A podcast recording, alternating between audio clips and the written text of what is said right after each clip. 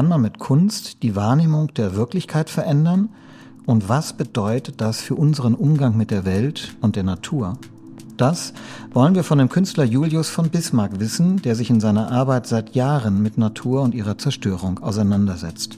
Er hat Waldbrände gefilmt, die Verwüstungen von Hurrikanen dokumentiert und uns in den Blick eines Hirschen hineinversetzt, der in den radioaktiv verseuchten Wäldern um Tschernobyl lebt. Seine Kunst hilft uns, die Welt anders zu erleben, ja, sie gibt geradezu eine Anleitung dafür.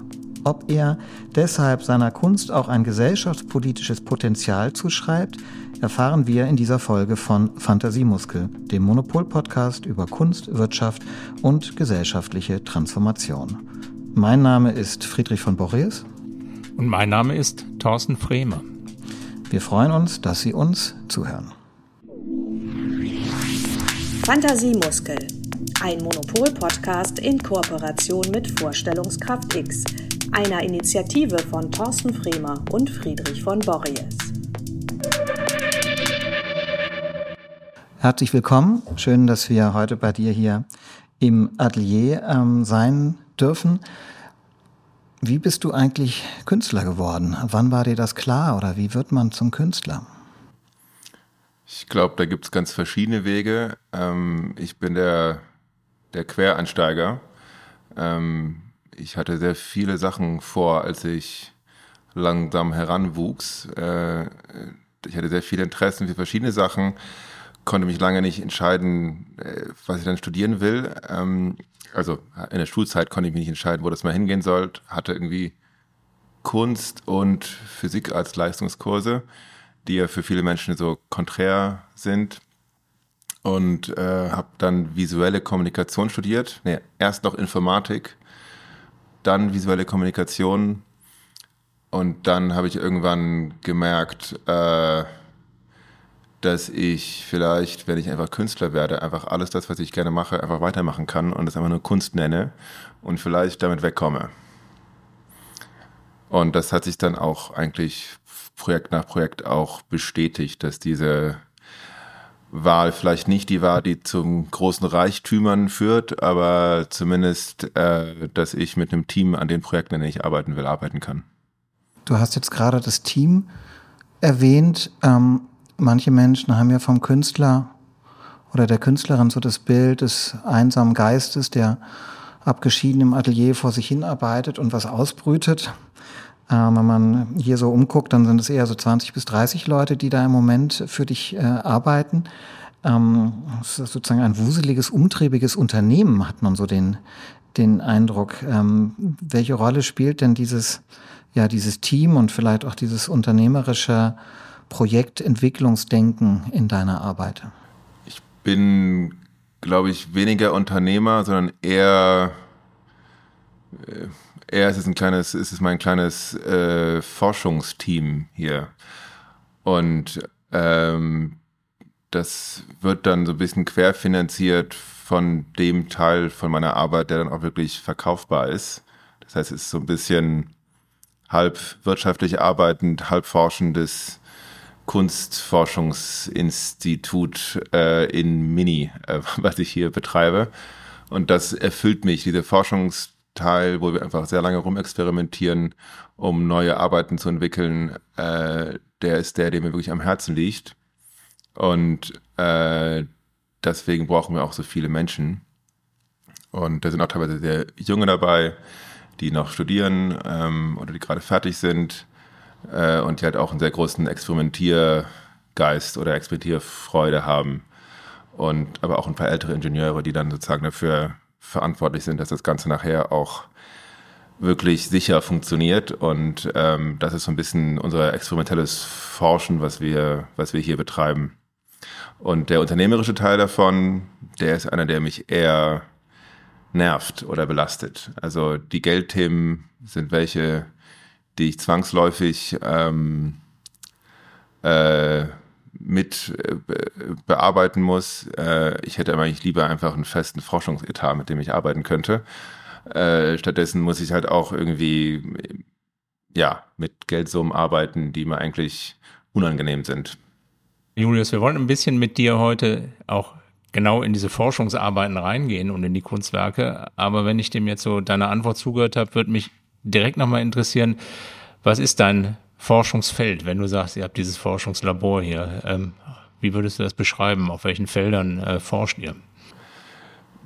Das kann sehr verschiedene Formen annehmen. Also ich habe so ein bisschen meinen eigenen Bereich, für den ich kein großes Team brauche.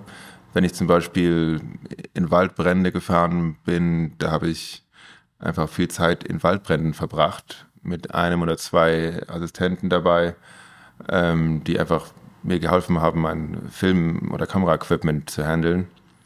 Und äh, aber hauptsächlich habe ich da einfach viel Zeit mit diesen Feuerwehr-Spezialeinheiten verbracht, um erstmal Waldbrände als Phänomen zu verstehen. Und das ist halt so eine Grundlagenforschung, die man dann eigentlich betreibt, weil ich bei sowas ist mir sehr wichtig, dass ich nicht äh, Klischees reproduziere oder einen Kommentar irgendwie zur Popkultur mache. Das interessiert mich dabei nicht so. Mich interessiert es wirklich zu verstehen von Grund auf, was ein Waldbrand eigentlich bedeutet. Dafür muss man Zeit im Waldbrand verbringen. Das kann man am besten, wenn man mit äh, den Einheiten, die Waldbrände bekämpfen, einfach eine Weile lang Zeit verbringt. Und das ist sozusagen dieser Teil der sozusagen Grundlagenforschung. Und was wir hier im Studio machen, ist viel Engineering einfach. Also der wird einfach, ich habe irgendwelche Ideen, die lassen sich mit existierenden Technologien nicht umsetzen. Das heißt, wir entwickeln dann äh, Techniken, Mechaniken, äh, Elektronik, alles Mögliche, um, um diese Ideen möglich zu machen. Das sind oft Werke, die was mit Bewegung zu tun haben, weil Bewegung ein Medium ist, was ich öfters benutze. Und da muss halt sehr viel neu entwickelt werden, weil die, die Lösungen, die es zum Beispiel gibt, um Arbeiten zu bewegen, wenn man jetzt in die Veranstaltungstechnik guckt, einfach wahnsinnig hässlich sind und nichts für mich als Kunst nicht funktionieren würden. Das heißt, wenn man irgendwas auf eine Art und Weise bewegen will, die wirklich dann vielleicht mal eine Idee entspricht, muss man es selber entwickeln. Und das machen wir eben bei uns selber. Und das liegt auch daran, dass ich schon immer so ein Ingenieursdenken habe. Das heißt, viele meiner Arbeit, die ich mir ausdenke, beruhen auch schon auf einer technischen Idee, die speziell ist, die so nicht einfach kaufbar ist, sondern die erstmal äh, entwickelt werden muss. Da würde mir sofort einfallen und vielleicht kann ich das den ZuhörerInnen auch empfehlen, parallel auf deine Website zu gehen, weil die Projekte ja da alle auch äh, dokumentiert sind. Und wenn wir jetzt eins beschreiben und auf zwei, drei eingehen würden, kann man sich das vielleicht da auch ein Bild machen gleichzeitig. Äh, bei dem, was du gerade beschreibst, muss ich natürlich an diese Scheibe Egocentric System denken auf der Art Basel 2015, mit der du ja relativ äh, äh, intensiv ins Gespräch gekommen bist und die einen auch total fasziniert, wenn man sich das, das Video anguckt, dass du praktisch auf, wie auf so einer sehr schön geformten, ja, es ist fast so ein Parabolspiegel in der Form, ne? Und du lebst da eine Woche auf einer drehenden Scheibe. Was ist, was ist da passiert? Das erinnert mich jetzt auch an die Waldbrände, von denen du gerade gesprochen hast, eine sehr körperliche, künstlerische Arbeit. Genau, das ist ein ganz interessantes Beispiel, was jetzt auch nicht bei all meinen Arbeiten so ist, aber was eigentlich ganz gut meine Interessen auf einen Punkt bringt. Das ist ein Experiment, ein Experiment mit mir selber. Und gleichzeitig ist es auch äh, eine künstlerische Arbeit, die man angucken kann.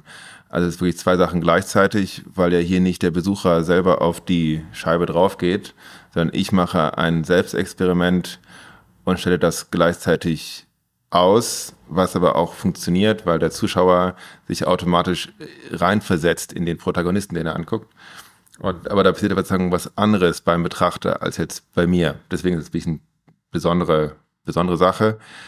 Und ähm, genau, das ist ein Selbstexperiment in dem Sinne, dass, dass ich, ich habe mich irgendwann mal von der Tanzfläche im Kreis gedreht und habe gemerkt, wenn man sich ganz lange dreht, Irgendwann denkt man, man steht still und die Welt dreht sich um einen herum.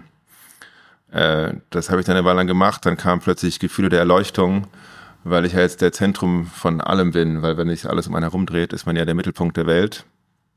Ähm, da dachte ich, okay, äh, jetzt machen meine Beine schlapp, aber wie fühlt sich denn an, da länger als eine Minute zu verweilen in diesem Gefühl? Und äh, dafür habe ich diese ähm, Drehscheibe gebaut. Das ist ein, tatsächlich ein Parabolit, der so geformt ist, dass äh, man bei dieser Drehgeschwindigkeit trotzdem überall auf dem Boden senkrecht zum Boden stehen kann. Deswegen krümmt sich der Boden nach außen hoch, wie in einer Schüssel. Und wenn man jetzt zum Beispiel ein Weinglas auf die Oberfläche stellt, dann steht das überall stabil und der äh, Spiegel des Weins ist dann parallel zu dem Boden an der Stelle. Und so konnte ich halt auch darauf Wein trinken und schlafen und arbeiten und essen, ohne dass mir die ganzen Sachen jetzt halt umgekippt sind oder ich selbst umgekippt bin.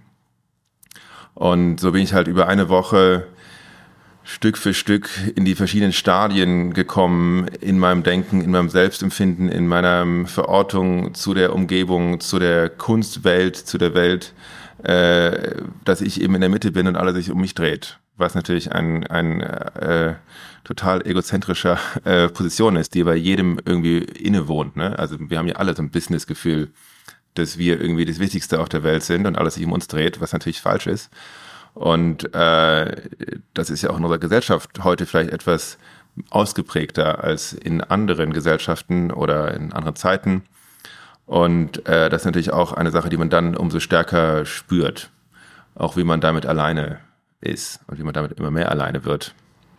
Was ich an der Arbeit mag, ist, dass es ja eine ähm, sehr humorvolle, kritische Reflexion unserer Gegenwartsgesellschaft ist, wie du es gerade beschrieben hast. Eine andere Arbeit, die ich sehr mag und über die ich deine Arbeit kennengelernt habe, tut das weniger humorvoll, ähm, mehr schmerzhaft. Objects in mirror might be closer than they appear.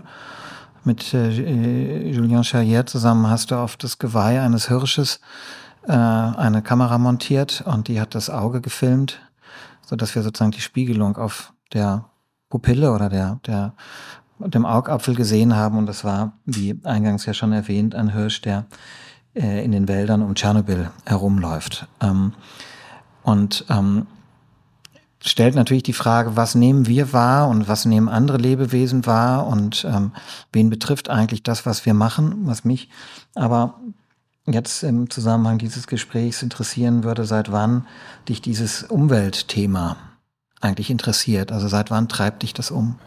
Ja, also der, die, das, das, diese, diese Ökowelle in der Kunst auch ist natürlich ein, ein Segen und ein Fluch zugleich, weil man natürlich dann zu einem Mainstream, Mainstream wird, wobei mein Interesse natürlich schon etwas älter ist als diese jüngere, jüngere Welle von Kunst, die sich mit diesem Thema beschäftigt, die eigentlich mit dieser, mit der Wahrnehmung der Klimakrise oder auch der, dieses Wortes überhaupt der Klimakrise ähm, erst relativ jung ist. Na, ich war als, als Kind bin ich in Saudi-Arabien aufgewachsen, wo die Wüste irgendwie die Landschaft dominiert hat. Zu der Zeit war dann Tschernobyl, das habe ich gar nicht so richtig mitbekommen dort. Ähm, das wurde, glaube ich, hier tatsächlich stärker wahrgenommen. Ähm, wir hatten dann, äh, meine ersten europäischen Eindrücke waren dann eigentlich die Alpen. Und dann später habe ich sozusagen die, die Berliner Landschaft hier, äh, die Kiefernwälder mitbekommen. Und für mich war das alles immer schon eine ziemliche Konstruktion. Also es war für mich nicht natürlich, dass die Natur hier so aussieht. Für mich war die, die erste Natur, die ich gesehen habe, die Wüste. Ähm, und äh, ich habe immer sehr, das habe mich immer sehr interessiert. Ich habe immer sehr ähm, viel gewandert, schon als, als Kind mit meinen Eltern, später alleine. Ähm, ich war so ein bisschen ein Naturfreak, wenn man so will. Ich habe in meinem Garten hier in Berlin äh, Pflanzen angepflanzt, äh, habe irgendwie einen Gartenteich gehabt, habe alle möglichen, hatte so einen ganzen Bereich im Garten, den ich bewirtschaftet habe. Hab dann später, als ich dann Teenager wurde, das in den Hanfzucht und äh, Sammlung an psychoaktiven Pflanzen, so eine richtige botanische äh, Sammlung habe ich dann angefangen. Also mein Interesse für was immer auch Natur ist äh, oder Landschaft ist, äh, die war schon immer da. Und das erste Mal, als ich es künstlerisch behandelt habe, war dann das, die Serie Punishment, wo ich ähm, die Natur ausgepeitscht habe. Das war jetzt, glaube ich, vor vielleicht elf oder zwölf Jahren. Und äh, das war sozusagen mein, mein, meine erste künstlerische Arbeit daran. Die, die Arbeit, die ich davor gemacht habe, hat sich eher allgemein mit Wahrnehmung beschäftigt, nicht jetzt explizit von Natur. Das heißt, dein, dein, dein Interesse ist älter, aber dein Interesse ist ja geblieben und du sagst ja auch, dass man sozusagen die Kunst ihren Anteil daran hat, wie man Natur heute wahrnimmt. Ähm, was heißt das für uns? Was heißt das für dich? Äh, was, was, was hat das für Konsequenzen? Na, das hat, also es hat natürlich so ganz banale Konsequenzen, ähm, wie äh, wo fahren Touristen hin und warum, ähm, warum kostet das Hotel mit dem Meerblick mehr als das ohne. Äh, das sind so, so sehr banale Sachen, die jetzt vielleicht ganz selbstverständlich vorkommen, aber wo man sich auch fragt, wo kommt das eigentlich her? Dann gibt es ganz viel Bewertung von von Natur. Also ich finde das Wort der Natur an sich schwer. Ich benutze es jetzt trotzdem äh, sozusagen als Folgefehler. Ähm, aber ähm, man muss ja da Unterschiede machen. Also schon der Begriff Natur ist von der Kunst sehr stark beeinflusst und den kann man davon eigentlich gar nicht trennen. Und wenn man an die Romantik denkt, ich glaube, wir haben dann gleich Bilder im Kopf. Äh, diese Bilder haben viel mit unserer Naturwahrnehmung zu tun auch was wir überhaupt erlauben als Natur. Also was darf Natur sein, was nicht? Wo ist die Grenze zwischen Natur und Kultur oder wo ist die Grenze zwischen Natur und Mensch? Das ist eine Sache, wo natürlich auch Philosophie eine Rolle spielt, wo Religion eine Rolle spielt, aber visuell auch immer Kunst. Das heißt, dieses Konstrukt von dem, was wir uns sozusagen zurechtbauen als Natur, als Umwelt, ähm, das war sehr stark beeinflusst oder nicht nur beeinflusst, sondern ist komplett konstruiert über unsere Kultur. Und diese Kultur ist stark ähm, von, von der Kunst beeinflusst. Ähm, und einfach überhaupt erstmal das so zu denken, dass es alles ein Konstrukt ist, ist so ein bisschen die Grundlage, auf der ich meine Arbeiten aufbaue. Und das, was mich immer besonders freut, ist, wenn ich irgendeine Möglichkeit finde, das so ein bisschen bloßzustellen wo dann der Mensch plötzlich merkt, der meine Arbeit anguckt oder der sie erfährt, dass, dass das ein Konstrukt ist und nicht einfach nur die Wirklichkeit. Ne? Weil man neigt ja immer zu einem Fehlschluss zu sehen, dass was ich sehe, ist einfach die Wirklichkeit und nicht versteht, dass da ganz viel Interpretation drin steckt. Obwohl man es ja eigentlich weiß, wenn man vielleicht eigentlich schon mal Philosophie gelesen hat und das ja eigentlich schon im Grundkurs Philosophie thematisiert wird ich habe ja auch Philosophie studiert und dort gelernt, ähm, dass es eben ganz unterschiedliche Sachen sind, Mensch und Natur und, und Geist. Und im Moment geht es ja eigentlich in die Richtung, wir müssen, wir müssen uns wieder als Teil des Ganzen empfinden. Ist das verstellt? Sind die Zugänge dazu verstellt? Hilfst du dabei, die wiederzufinden? Es ist eine Frage, wobei man helfen, hilft man dabei, ein neues Konstrukt aufzubauen, was das alte Konstrukt ablöst, oder hilft man dabei, das alte Konstrukt abzureißen? Manchmal ist es einfacher, beim Abriss zu helfen.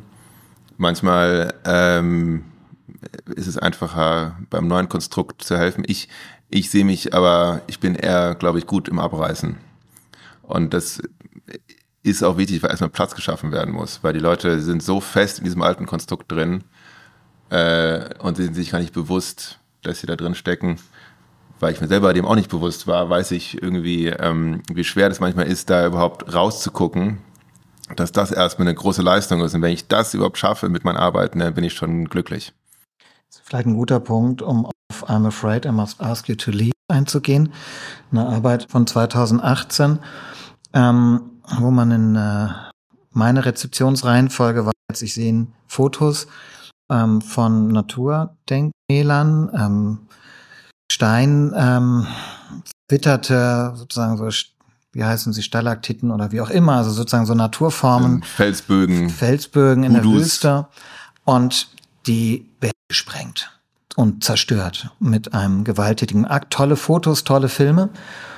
Sozusagen die erste Ebene. Und die zweite Ebene, die ich dann hatte, waren ähm, Videos äh, aus Nachrichtensendungen oder die aussahen wie Nachrichtensendungen, wo drüber gerätselt wurde, ist das echt, ist das nicht echt, ist das fake? Äh, Expertinnen äh, traten auf, zeigen, das ist Computer simuliert aus den und den Gründen, da wackelt die Kamera schon, bevor das überhaupt einstürzt und so weiter und so fort. Und dann die dritte Ebene, Making-of-Fotos von dir, wo man sieht, dass dieser ähm, Naturdenkmäler von dir oder deinem Studio nachgebaut sind und dann gesprengt und diese Sprengung des Nachbaus sozusagen gefilmt sind. Also eine, eine mehrfache Täuschung. Ähm, und da frage ich mich natürlich, ähm, diese Nachrichtensendungen, sind die Teil der Arbeit? Sind die fake? Sind die geplant?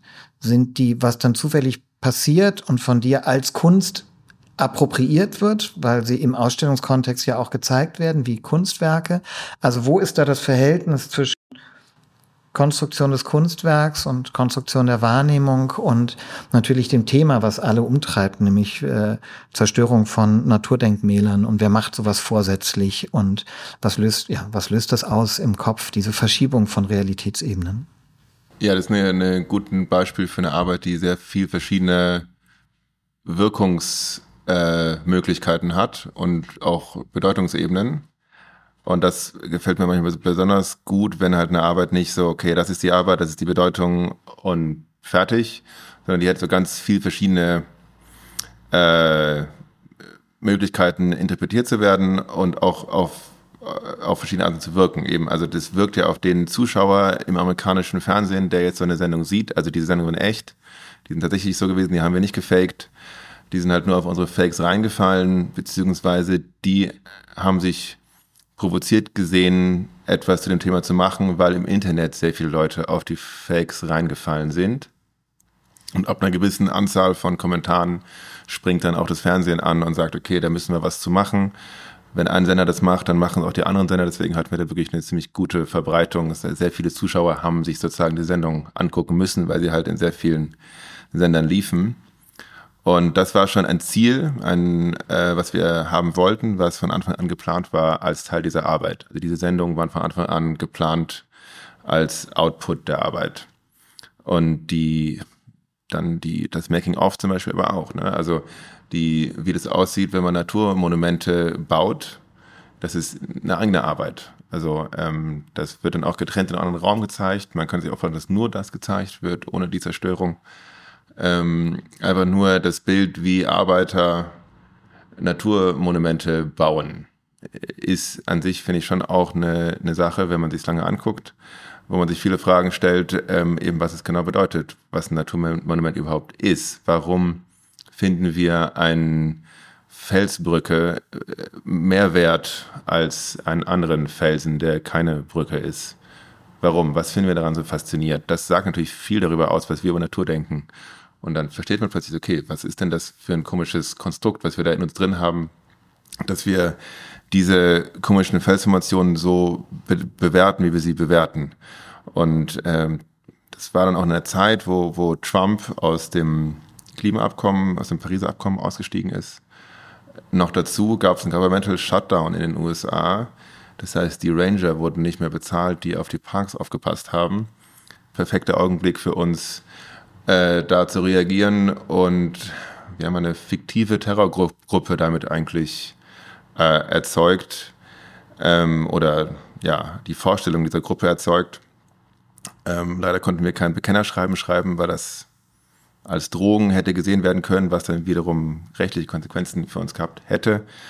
Deswegen mussten wir jetzt im Wagen lassen, warum könnte jemand diese Monumente zerstören? Ne? Und da kam so ein bisschen die Inspiration von, von der Zerstörung der Buddhas in, ähm, äh, bei den, von den Taliban in Afghanistan, ähm, die halt wie als Götzen, als, als falsche, falsche, falsche Bilder Gottes, die angebetet werden. Und so haben wir plötzlich diese Naturmonumente halt im Vergleich dazu gesehen. Ne? Also äh, warum, warum beten wir diese Nationalparks mit ihren Monumenten an, schützen sie, ähm, äh, feiern sie. Irgendwie auf dem Nummernschild von Utah ist so ein Felsbogen drauf. Das sind wirklich äh, nationale Symbole dort.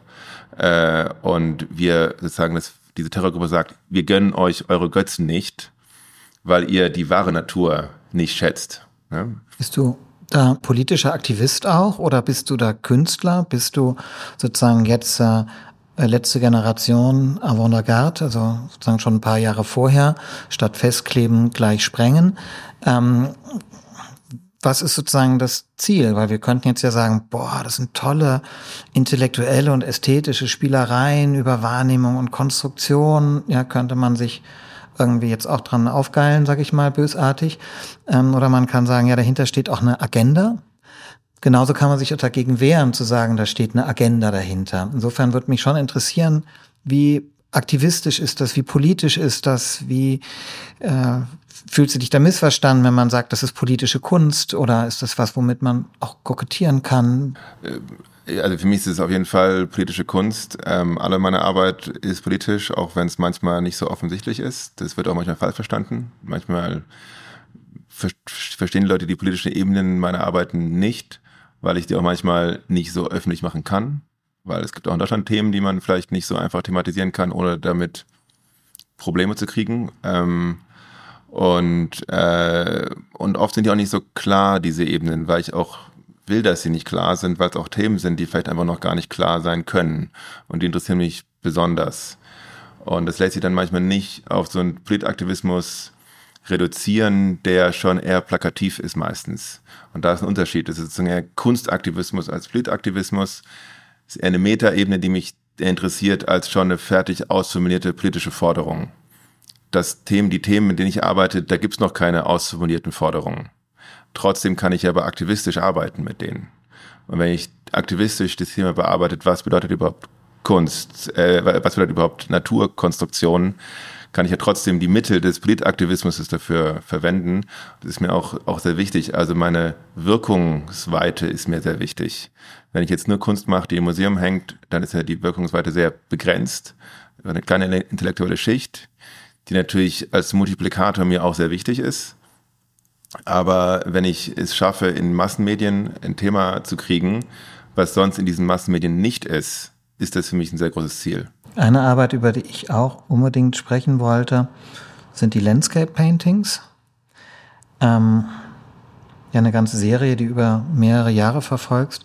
Und da musst du mich gleich korrigieren, falls ich die falsch verstanden habe. Aber wenn ich sie richtig verstanden habe, sehe ich wunderschöne Landschaften Felsformationen, Urwald. Also es gibt ja verschiedene, eine ganze Serie, die du aber erst den Ausschnitt, den du fotografierst, also sind Fotos, erst weißt, also neutralisierst und dann wieder anmalst.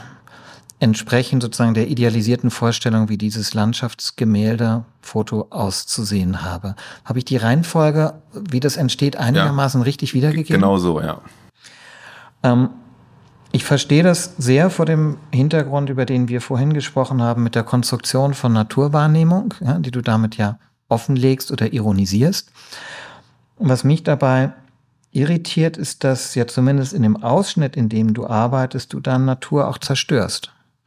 Also anders als bei den Sprengungen, die fake waren, wird ja hier mit Farbe massiv irgendwie eingegriffen. Ja, es gibt auch eine andere Arbeit von dir, ich glaube auch mit Julian zusammen, wo er Tauben bemalt. Ja. Ähm, also schon fast so eine Übergriffigkeit auf Natur oder dann sogar auf Tiere. Ähm, ist das auch sozusagen ein bewusster, übergriffiger Akt oder ist, bin ich da jetzt sehr empfindsam in meiner Lesart? Ja, das ist bewusst übergriffig und ich äh, habe auch bewusst das Leiden dieser Pflanzen, die ich da angemalt habe, in Kauf genommen. Ähm, ich esse auch manchmal Pflanzen auf, äh, wobei die auch leiden. Ähm, und das ist auch okay. Äh, hier benutze ich sie als äh, Oberfläche für eine künstlerische Arbeit. Ähm, ich habe das natürlich schon mir doll überlegt, ob ich das verantworten kann, was ich da gemacht habe. Meiner Meinung nach hat unser Blick, den wir auf die Natur haben, einen direkten Einfluss auf die Natur. Also wie ich die Natur sehe, beeinflusst die Natur, weil wir als Menschen so einen starken Einfluss haben momentan auf das Ökosystem, auf das Ökosystem Erde, äh, dass eigentlich eine, eine kleine Veränderung der Naturwahrnehmung massive Folgen haben eigentlich für das Ökosystem. Und äh, das heißt, eine kleine Veränderung irgendwie in unserer äh, Wahrnehmung von Messdaten hat irgendwie dazu geführt, dass wir den Klimawandel plötzlich nicht mehr abstreiten konnten oder den menschengemachten und das hat jetzt sozusagen massive Veränderungen äh, in, in, unserer Wahrnehmung eigentlich gef geführt, die wiederum massive, hoffentlich eine massive Änderung unseres Handelns äh, hervorrufen.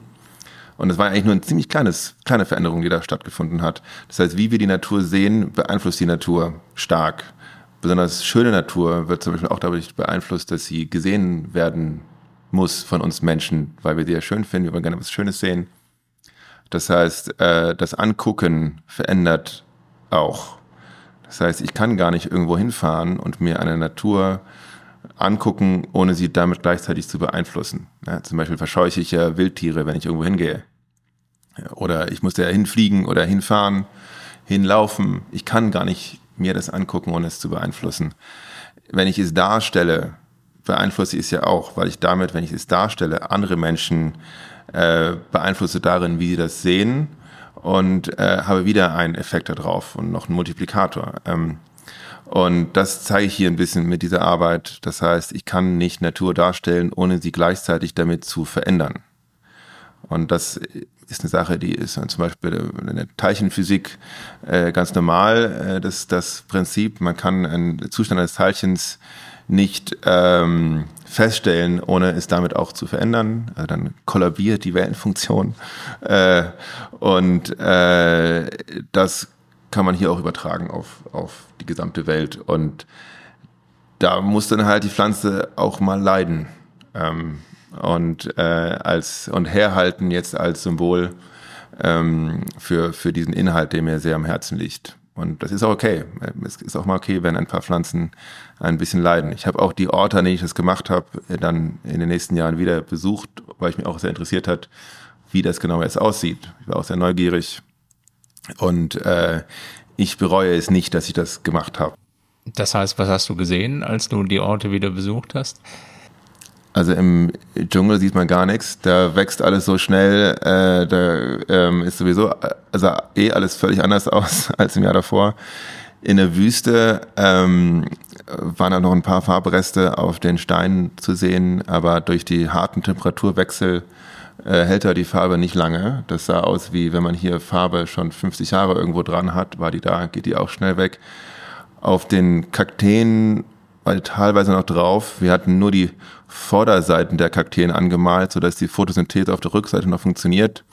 Und es gab schon einige neue Generationen an Blättern, die dann ohne Farbe gewachsen sind. Das heißt, die Kakteen haben überlebt.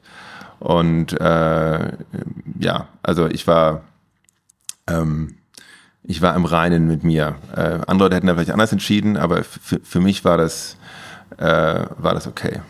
Das wäre man, aber du hast es fast schon beantwortet. Ich frage trotzdem nochmal die Landscape Paintings, Paintings, über die wir gerade sprachen, äh, aus Forschungsperspektive.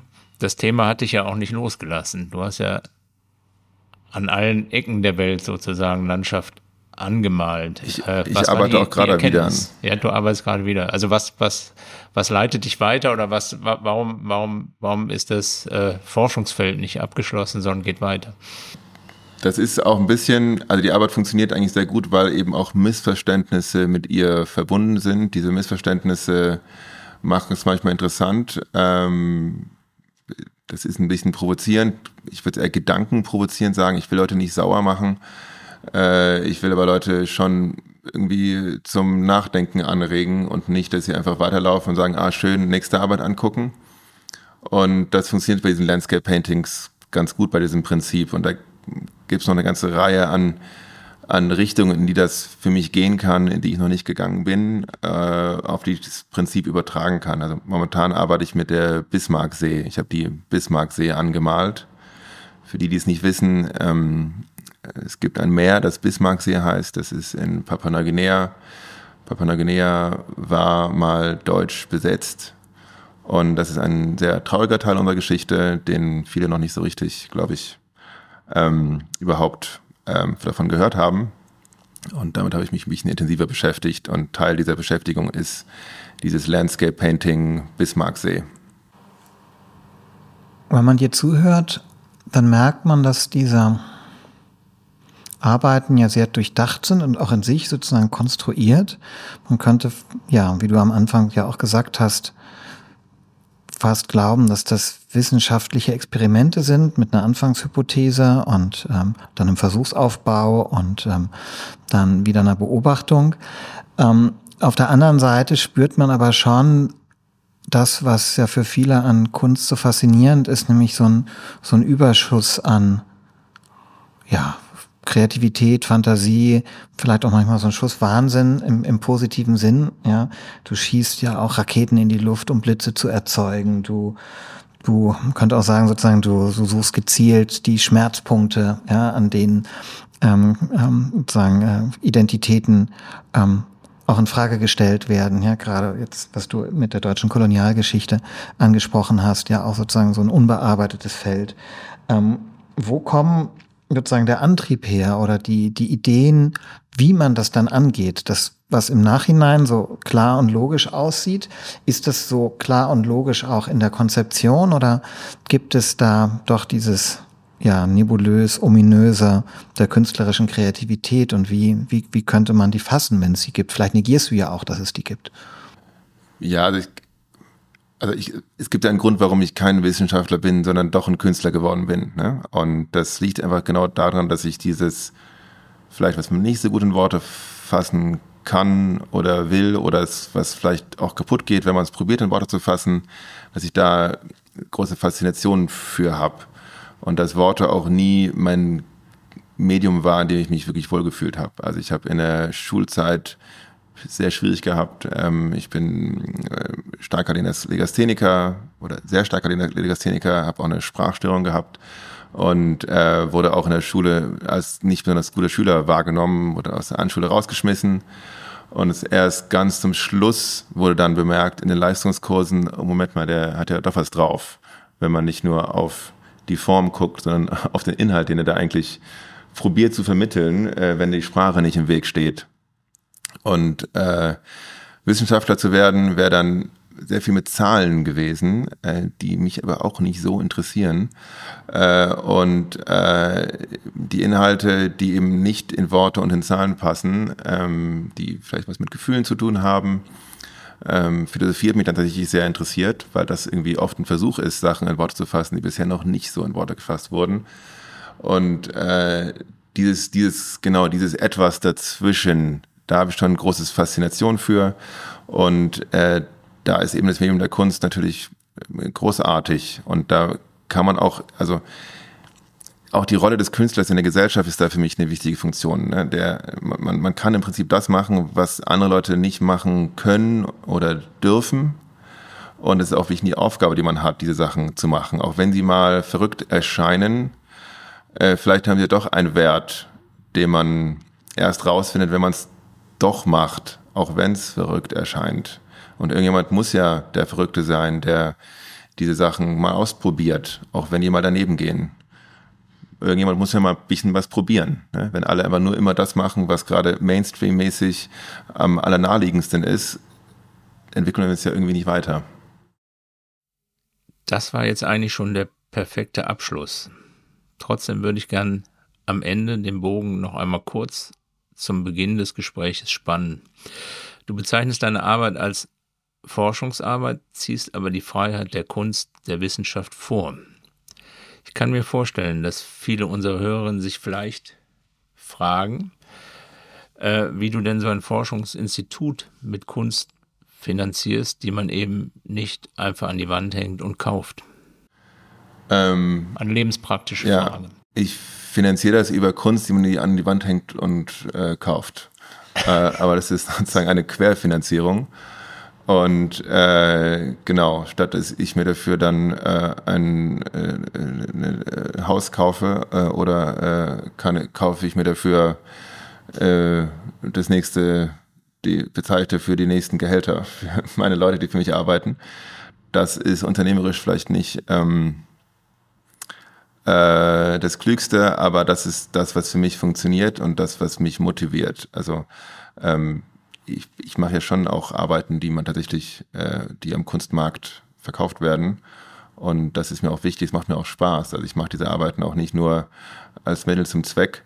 Ähm, und ich habe auch gemerkt, dass der Kunstmarkt, so alle, alle verfluchen Kunstmarkt immer so wahnsinnig. Eigentlich ist es schon ein, ein Mittel, Geld, äh, an Geld zu kommen, ohne sich stark verstellen zu müssen äh, wenn das nicht der einzige Weg ist, wie man arbeitet, sondern nur einer von vielen Sachen, dann ist es für mich eigentlich, eigentlich großartig. Also irgendwelche Fördergelder zu beantragen, ist, finde ich, immer komplizierter und, und mit weniger, mit mehr Freiheitseinschränkungen verbunden, als zu sagen, okay, ich verkaufe jetzt meine Arbeit auf dem Kunstmarkt. Und bei der, wo es halt nicht funktioniert, ist auch okay. Ich mache die jetzt trotzdem und äh, dann äh, mache ich halt Geld mit der einen ab und verliere und verliere es mit der anderen wieder. Ja, lieber Julius äh, von Bismarck, vielen Dank für das Gespräch. Ich glaube, da waren einige Anregungen und Infragestellungen für unsere ZuhörerInnen dabei. Ja, danke. Vielen Dank. Vielen Dank. Und in der nächsten Ausgabe vom Fantasiemuskel freuen wir uns auf Astrid Marnier, die unter anderem als Professorin für Kunstkritik und Kunstgeschichte der Moderne an der Hochschule für Bildende Künste in Hamburg lehrt. Fantasiemuskel, ein Monopol-Podcast in Kooperation mit Vorstellungskraft X, einer Initiative von Thorsten Fremer und Friedrich von Borries.